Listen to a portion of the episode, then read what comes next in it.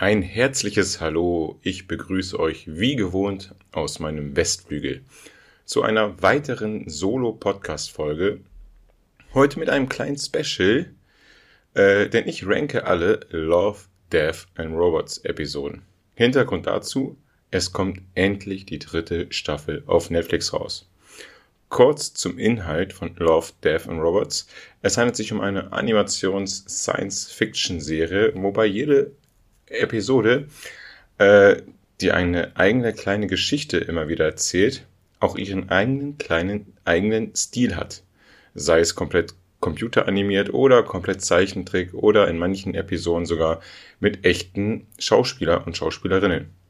Bei jeder Episode ist man somit gespannt, welchen Stil man serviert bekommt. Das eigentliche Wichtige ist aber die Message, die hinter jeder einzelnen Episode steht. Denn jede, denn jede zeigt eine, die eine etwas mehr, die andere etwas weniger, düstere Zukunftsversion. Und wie man ja schon von Black Mirror weiß, es soll den Status quo, den wir leben, kritisieren. Und das zu Recht. Aber nun zum Ram Ranking. Und bitte beachte, dass hier ist meine persönliche Meinung und ein wenig auch mein aktuelles Tagesfeeling. Äh, es kann sein, dass in nächster Woche ich beispielsweise den fünften mit dem sechsten Platz tausche oder hast du nicht gesehen. Ähm, und im Grunde genommen geht es in dieser kleinen äh, Solo-Podcast-Folge äh, um eine Zusammenfassung, damit ihr euch die eine oder andere Episode, falls ihr euch die erste Staffel, die erste und die zweite Staffel hoffentlich angesehen habt, wieder ins Gedächtnis führen kann. Somit äh, starte ich jetzt einfach mal mein Ranking und ich starte von hinten, also mit aus meiner Sicht der schwächsten Episode. Und dies ist in Staffel 1 und trägt den Namen Nacht der Fische. Vater und Sohn haben in der Wüste eine Autopanne und werden in der Nacht von magischen Versionen überrascht. Nun ja, ganz schick anzusehen, wenn man ein Aquarium-Fan ist. Mich hat die Folge ein wenig gelangweilt und naja, der Stil hat mich auch nicht äh, sonderlich umgehauen bei der Folge. Kommt nun Staffel 2 Eis. Eine abgeschottete Kolonie, gelangweilte Teenager, die einen auf Mutprobe machen. Und der kleine Bruder will auch mitmachen. Und hier sind die Gefahr Wale. Hier wird wohl nur auf die Animationsskills gesetzt wie zuvor nicht scheiße. Das ist keine einzelne Episode von dieser Serie.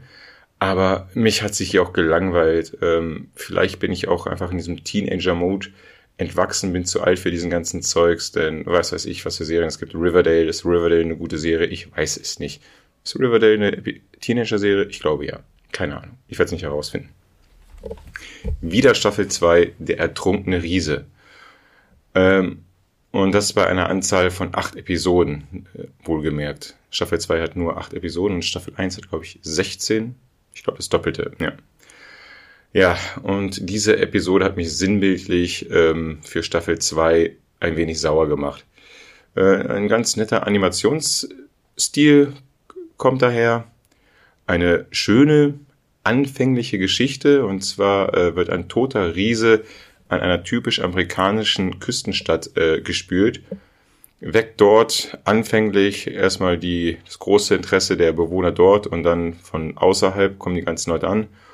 Und dieses Interesse verfällt dann zunehmend. Erzählt wird diese Geschichte von einem Erzähler und der kommt ein wenig lehrerhaft rüber. Es ist nicht so ganz meins und ähm, die Serie, äh, die Episode hat auf jeden Fall ein Potenzial, äh, ihr Potenzial nicht ausschöpfen können. Das alles erinnert ein bisschen an Gullivers Reisen, beziehungsweise ein Toto, toter Gulliver, Gulliver? Gullivers? Eine Rauchen? Gulliver-Zigaretten? Schwägerin? Ähm, ja, nein. Irgendwie habe ich diese Episode geguckt und dann war ich am Ende ein wenig sehr mit dem Arsch rum. Weil es war eine gute Folge, man hätte richtig was daraus machen können und dann verkacken sie es. Und das in einer meiner Lieblingsserien. Äh, gehen wir wieder zu Staffel 1 und zu der Folge Geheimkrieg. Und ja, ich fand diese Geschichte öde. Ich bin auch zum ersten Mal während Love, Death and Robots eingeschlafen. Ich bin sogar zweimal durch eingeschlafen. Ich habe ja Love, Death and Robots mehrmals gesehen und ich bin, glaube ich, bei der Episode jedes Mal eingeschlafen. Äh, sie ist zu lang gezogen und zwar geht es hierbei, dass sowjetische Soldaten im Hinterland, also im Hinterland der UdSSR, der damaligen UdSSR, äh, nach Wesen suchen, unbekannte Wesen, die wohl ein ganzes Dorf massakriert haben. Äh, die treffen dann auf diese Wesen und sind halt chancenlos bei diesem Gegner. Ja, diese Folge soll wohl Kritik ans Militär und an die Hierarchie ähm, richten, was auch wichtig ist. Aber da hat sich das, hat sich Love, Death and Robots sich ein wenig einfach gemacht und äh, ich möchte persönlich dort neue Ideen sehen. Und auch der Animationsstil hat mich in dieser Episode gelangweilt. Genauso wie bei der nächsten Folge, und zwar Gestaltenwandler sind wir hier von der Roten Armee, gehen wir rüber zu den Marines. Und zwar geht es dann wieder in der Jetztzeit oder Anfang 2000er Zeit. Äh, zwei Soldaten in ihrem Afghanistan-Einsatz begleitet man dort und diese Soldaten sind äh, ein wenig die Außenseite in ihrer Company. Company, sagt man das also bei den Marines? Ich habe keine Ahnung. Ich wurde vom Wehrdienst ausgeschlossen und selbst wenn ich drin gewesen wäre, würde ich wohl nicht wissen, wie, dies, wie die Amerikaner es hm, leben äh, ja, sind im Endeffekt zwei Werwölfe und in Afghanistan Einsatz bekommen sie ebenbürtige Gegner. Also afghanische Werwölfe, talibanische Werwölfe. Ich weiß es nicht mehr so wirklich, hat mich wie aus den, den genannten Gründen der vorigen Episode Geheimkrieg, die Geschichte hat mich gelangweilt. Mich packt in der Serie nicht die Geschichten über Militär, und Armee und hast du nicht gesehen. Wieder Staffel 2, also wir gehen jetzt zur nächsten Episode, Jäger und Gejagte. Äh, einer der Hauptgeschichten von Staffel 2, wie ich finde, und auch dort haben sie es verkackt, wie beim Schlaf, wie beim ertrunkenen Riesen. Äh, zur Geschichte, die Menschheit ist in zwei Klassen unterteilt, es gibt zu wenig Platz auf der Welt, es gibt die Superreichen, die sich immer wieder verjüngern lassen und im Gegensatz äh, setzen sie keine neuen Kinder zur Welt. Es ist sogar verboten. Und in dieser Geschichte ähm, nimmt man nur teil an dem Leben von einem Polizisten, der halt Jagd auf diese illegalen Familien macht. Krasses Thema, aber falsch und schlecht umgesetzt. Also am Ende der Episode ist die Moral, bleibt ziemlich auf der Strecke. Äh, in meinem Ranking ist diese Episode aber nicht nach ganz unten gelandet, weil ich diesen Kern der Geschichte doch recht interessant finde und eine sehr heftige Dispu Disputie zeigt. Aber wie gesagt, nicht gut umgesetzt. Wieder das Potenzial, was typisch ist für die ganze Staffel 2, verschenkt. Wieder im unteren Feld sind wir immer noch und dort begeben wir uns bei der Rettungskapsel. Ja, ein Weltraumfahrer muss in Lot landen, landet in einer Station, in einer verlassenen Station. Ganz verlassen ist sie nicht, denn dort befindet sich ein Wartungsroboter. Aber dieser Wartungsroboter sieht diesen Eindringling oder diesen notgelandeten Weltraumfahrer als Eindringling und attackiert diesen Gestrandeten und er muss sich nun halt zur Wehr setzen. Er hat nichts in der Hand und er muss sich irgendwie zur Wehr setzen gegen diesen Roboter. Ja, Ganz nett anzusehen, aber nichts Besonderes. Es folgt erstmal ein Schluck von meinem Getränk des Tages, ein Wolters Bier, erfrischend für die Kehle. Ich rede hier die ganze Zeit alleine, deswegen muss ich mich ab und, zu mal die Kehle befeuchten. Die nächste Folge. Bescherung. Ho, ho, ho, eine Weihnachtsgeschichte eine düstere Weihnachtsgeschichte. Würde ich diese Episode nicht mit einem Bier, sondern mit einem Glühwein in der Hand im Dezember aufnehmen, würde ich diese Episode wahrscheinlich etwas weiter oben ranken. Eingangs erwähnt, es kommt auch ein bisschen auf mein Tagesgefühl an, dieses Ranking, also nicht zu ernst nehmen, diese einzelnen Plätze.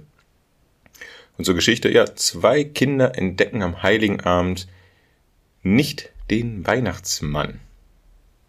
Lasst euch überraschen. Wie gesagt, ich spoilere euch nicht. Die, für diejenigen, die die Geschichten nicht gesehen haben, ich möchte dort nicht immer alles verraten. Deswegen teaser ich diese Geschichten immer nur an. Jetzt kommen wir so schon im Mittelfeld an und wir befinden uns in, bei Staffel 1 Gute Jagdgründe.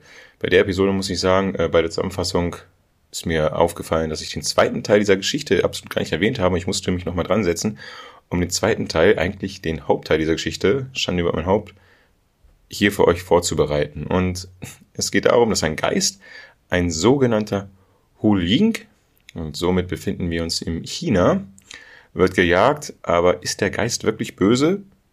Nur weil er ein Geist ist? Das fragt sich auch der Jäger. Und auch wenn er damit seinen Vater enttäuscht, lässt er dieses weibliche Geist-Fabelwesen laufen.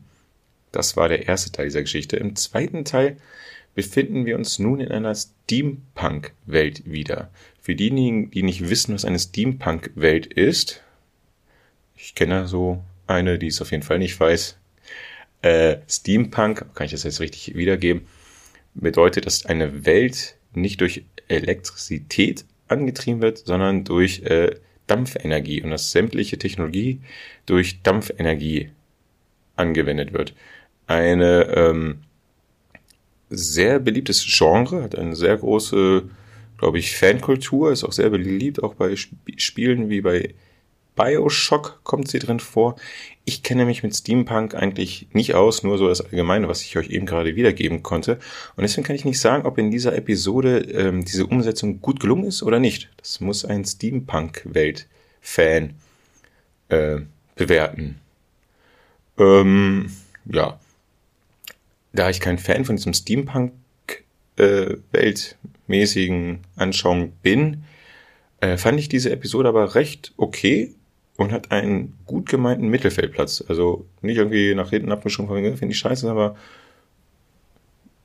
als Außenseiter ähm, dieses äh, Genres fand ich diese Episode doch recht gut. Und auch eine lange, schöne Geschichte erzählt. Etwas, was wieder ein bisschen mehr mich angesprochen hat, war der Seelenfänger. Und zwar äh, begleiten wir dort einen Professor, ein Kind und einen Söldner, die sich an einer ägyptischen Ausgrabungsstätte äh, befinden und diese dann aus Versehen ein, ein feindlich gesinntes Wesen erwecken. Aber Gott sei Dank haben sie ein nettes, kleines, flauschiges Tierchen dabei. Sehr actionreich, Zeichentrickstilmäßig und ja, die Episode hat mich nett unterhalten und deswegen ein guter Mittelfeldplatz. Auch gut unterhalten hat mich die nächste Episode, Blindspot. Es bleibt beim Zeichentrick. Es kommen viele Roboter vor. Ein bunter Haufen Roboter überfällt nämlich einen Konvoi. Schöne Action, lustig aufgrund der bunten, kreativen und vor allem dem liebenswerten Roboter. Ähm, die einzige Schwäche, das nehme ich voran, es hat keine Konsequenzen für diese Roboter, was sie da machen. Ähm, ich will dann eher bei Love, Death and Robots bin ich eher ein Fan einen düsteren Enden. aka Black Mirror. Ähm, es ist nicht die einzige Episode mit einem Happy End, aber besonders bei dieser Episode hat es mich irgendwie enttäuscht, weil ich dachte, okay, cool. Und am Ende, das Ende hat es dann irgendwie dann verkackt. Ich weiß, ich habe vorhin gesagt, ich will nicht spoilern, aber bei der Episode habe ich es gemacht und ist auch nicht so, also nicht wirklich schlimm. Dann begeben wir uns wieder zu Staffel 2, automatischer Kundenservice. Und ich glaube auch, das ist einer der beliebteren Folgen der Staffel 2. Und zwar sind wir dort in einer Welt, wo die Haushalte hochtechnisch ausgerüstet sind, aber diese sich äh, gegen die Besitzerin auflehnen. Eine lustig erzählte Geschichte, die wie eine sehr düstere, nur für Erwachsene Pixar-Kurzfilm daherkommt. Also für mich fühlt sich sogar fast gar nicht an wie ein, eine Love, Death and Robots Episode, sondern eher wie so ein Pixar-Kurzfilm, wo sich die Macher sich gedacht haben, okay, den versenden wir mal in Kinderschutzcode und die können dann die Eltern abends alleine gucken. So. Weiter geht's mit Sonnys Vorteil. Ja, schwer zu erklären, was in dieser Episode eigentlich passiert. Es werden Kämpfe ausgetragen, diese Kämpfe werden aber von Monstern bestritten. Diese wiederum werden aber von Menschen gesteuert. Aber das ist nicht die ganze Wahrheit. Und das macht diese Episode so stark. Hier befinden wir uns schon bei den sehr starken Episoden. Und dazu zählt halt Sonnys Vorteil. Aufgrund der clever geschriebenen Geschichte. Genauso wie bei Snow und die Wüste. Eine Episode, die mich ein wenig an Star Wars der neuen Serien erinnert. Wüstenplanet, dreckig, fantasievolle Hintergrundcharakteren. Eine recht lange Episode, bei der eventuell ein wenig die Liebesszenen auf den Senkel gehen könnten. Danach Raumschiff Nummer 13. Ja, eine weitere Raumschiff-Weltraumfolge, die mir persönlich schön erzählt wurde. Von einer weiblichen Off-Stimme. Ja, natürlich geht es um ein Raumschiff mit der Nummer, mit der Seriennummer 13, das eigentlich nur Pech bringt. Aber seit die weibliche Protagonistin dieses Raumschiff fliegt, ändert sich dies. Warum ist diese Episode bei mir so weit oben? Naja, ich mag Geschichten, bei denen Gegenstände oder Häuser oder wie in diesem Fall ein Raumschiff zu einer Person wird bzw. behandelt wird. Die nächste Episode, die ich recht oben, also die sind alle, alle recht oben, ich muss nicht jedes Mal sagen, dass die recht oben sind, so ein, so ein Schwachsinn. Darauf auf, einen erstmal einen Schluck Bierchen. Im hohen Gras. Ähm, und das ist auch die letzte Episode der Staffel 2, also danach kommt alles nur noch Staffel 1 äh, in dieser Liste. Zur Geschichte. Äh, ein Zug, der von einer Dampflok angeführt wird, also befinden wir uns irgendwo in der Vergangenheit und nicht in der Zukunft, wie sonst die anderen äh, Episoden. Ja, wann werden Dampfloken aktiviert? Weiß ich nicht. 30er, 40er Jahren. Ich bin kein Zugfan. Keine Ahnung, wann diese Dampfloks da ihre Zeiten hatten hält inmitten einer Graslandschaft an. Der Protagonist entschließt sich, man kann ihn verstehen, zu einer kleinen Zigarettenpause und betritt das Feld. Immer im Blick dem Zug entgegen. Zum, es fühlt sich sicher an, er guckt den Zug immer an, er weiß immer, er ist in Sicherheit, zumindest anfangs. Er verliert irgendwann diesen Zug aus dem Blick und befindet sich nur noch in dieser Graslandschaft. Ja. Und dies ist auch die Lieblingsgeschichte der Staffel 2. Eine schöne Atmosphäre, eine Sommernacht, der sichere Zug und das unbekannte Grasfeld. Welche Gefahr lauert da? Natürlich ist die Folge zum Teil der Stephen Kings Kurzgeschichte gehalten. Ich habe allerdings nur den mittelmäßigen Netflix-Film gesehen und kann gar nicht sagen, wie sehr äh, sich die wahre Kurzgeschichte dann ähm, mit dieser Einmal mit dem Netflix-Film, den ich mittelmäßig fand, und mit der Episode, die wir hier bei Love, Death and Robots serviert bekommen. Die nächste Episode in meinem Ranking trägt den Namen Schutzanzüge. Und ich glaube, ein paar Leute können dann nicht so ganz verstehen, warum ich diese Episode recht oben ranke. Naja, zur Geschichte. Wir befinden uns auf einer Farm beziehungsweise von drei Farben. Diese Farmer haben allerdings keine 0815 Traktoren im Stall stehen, sondern hochmoderne, bis auf die Zähne bewaffnete Kampfroboteranzüge. Warum sie diese brauchen? Naja, die Farmen werden angegriffen durch außerirdische Wesen, die man wohl am besten vergleichen kann von denen von Pitch Black. Klick nach Action? Yep. Und die kommt. Und dazu liebevolle Charakteren, die ein viel Good Feeling bei mir irgendwie erzeugen. Deswegen in meiner Liste im oberen Drittel. Die nächste Episode Helfende Hand. Weltraum, Astronautin, Unfall im Außeneinsatz klingt nach Gravity, mit dem Unterschied, dass hier nicht ein absoluter Drecksfilm Zeitverschwendung den Film in doppelter Geschwindigkeit gucken, DVD extra vom Arbeitskollegen ausging, Mistflieben, selbst George Clooney ging mir auf den Eier. By the way, George Clooney, du bist in diesem Film einem Darwin-Tod gestorben. Nein, Love Death Robots macht daraus eine verdammt coole Story. Leute, guckt die Serie. Danke und Love. Kommen wir nun zu Episoden, die gewissermaßen komplett an Humor getragen wird. Nämlich alternative Zeitebene. Eine ordentliche Partie, ein Humor hat diese hier, ähm, diese Folge hier. Und ähm, tja, Wir haben uns alle schon mal gefragt, was wäre wenn? In diesem Fall wird auf eine sarkastische Art und Weise erläutert, wenn natürlich Adolf Hitler schon vorher auf eine sehr kreative Art und Weise das Zeitliche gesegnet hätte. Eine perfekte Folge für zwischendurch, unterhaltsam und zu Recht in meinen Top 10.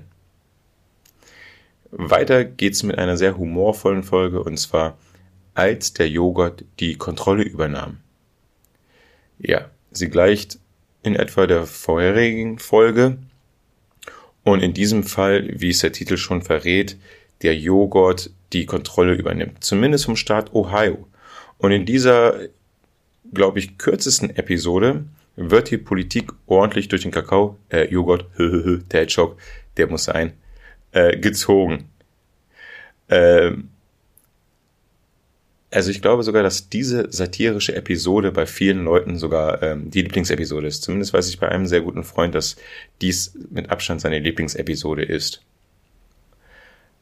Kommen wir weiter zum Jenseits des Aqualia Riffs. Aquarius, Aquarius. Ich weiß nicht, wie man sie ausspricht. Es ist meine erste Love, Death and Robots Folge, die ich gesehen habe. Und übrigens, die Anordnung der Episoden ist immer bei vielen Netflix-Kunden ähm, unterschiedlich. Es, glaub ich, es, glaub, es gibt, glaube ich, vier Reihenfolgen, die den äh, äh, Endkonsumenten da äh, vorgegeben werden. Ähm, warum das so ist, ja, wie mein Filmfeller Ben sagen würde, ja, kein Plan, es macht keinen Sinn, aber ich finde es irgendwie cool. Zur Story, Raumschiff, eine Crew, Hyperschlaf und das Ergebnis ist, ähm, dass die Leute und der Zuschauer, Zuschauerin die Realität mit der Fiktion nicht mehr unterscheiden können.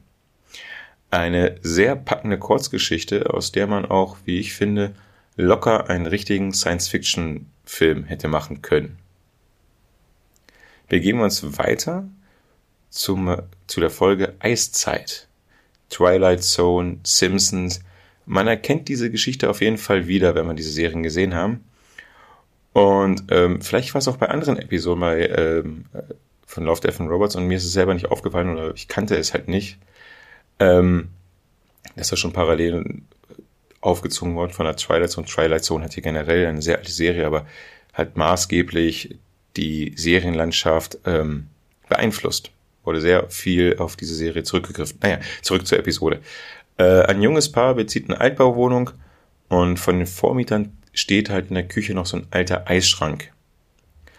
Und äh, beim näheren Betrachten in diesem kleinen, in diesem kleinen Eisfach entdecken sie kleine mh, hm, Steinzeitmenschen. Ähm, nach kurzer Zeit, wenn sie wieder reingucken, ist diese Miniaturwelt aber schon, also diese ganzen Steinzeitmenschen, Höhlenmenschen, schon in der Renaissance. Also es lebt in diesem Eisschrank.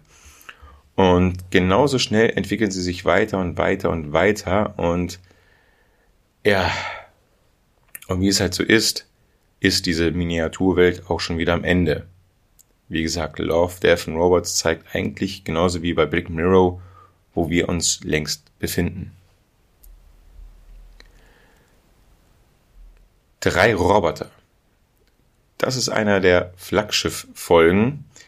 Ähm, die Episode mit den drei Robotern, die auf der eine oder anderen Weise wissentlich oder unwissentlich, sich über die mittlerweile ausgestorbene Menschheit lustig macht. Ich bleibe politisch und sage dazu zu Recht. Ich freue mich, äh, diese Roboter wiederzusehen in der dritten Staffel, denn laut Trailer gibt es ein Comeback. Und mal wieder zu Recht. Kommen wir nun zu meinem dritt, dritten Platz. Bronze geht an die Müllhalde. Ein alter Mann, der auf einem Schrottplatz wohnt, bekommt Besuch von einem Anwalt oder Städtetypen da, äh, denn dieser alte Mann soll diese Müllhalde räumen.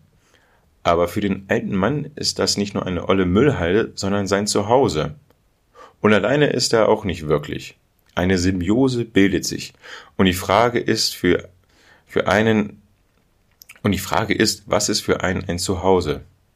Mal wieder eine sehr schöne Geschichte mit einer guten Portion Humor. Mein Platz 3. Platz 2 aus Staffel 1, Sima Blau. Als damals die Folge begann, äh, hat mich das Stil sogar äh, abgeschreckt, aber nachdem die Reporterin bei dem Künstler ankam und seine Geschichte erzählt wurde, hat mich diese Episode fasziniert und ich habe die Folge als Gesamtkunstwerk gesehen. Natürlich in Sima Blue. Komme nun zu meinem Platz 1.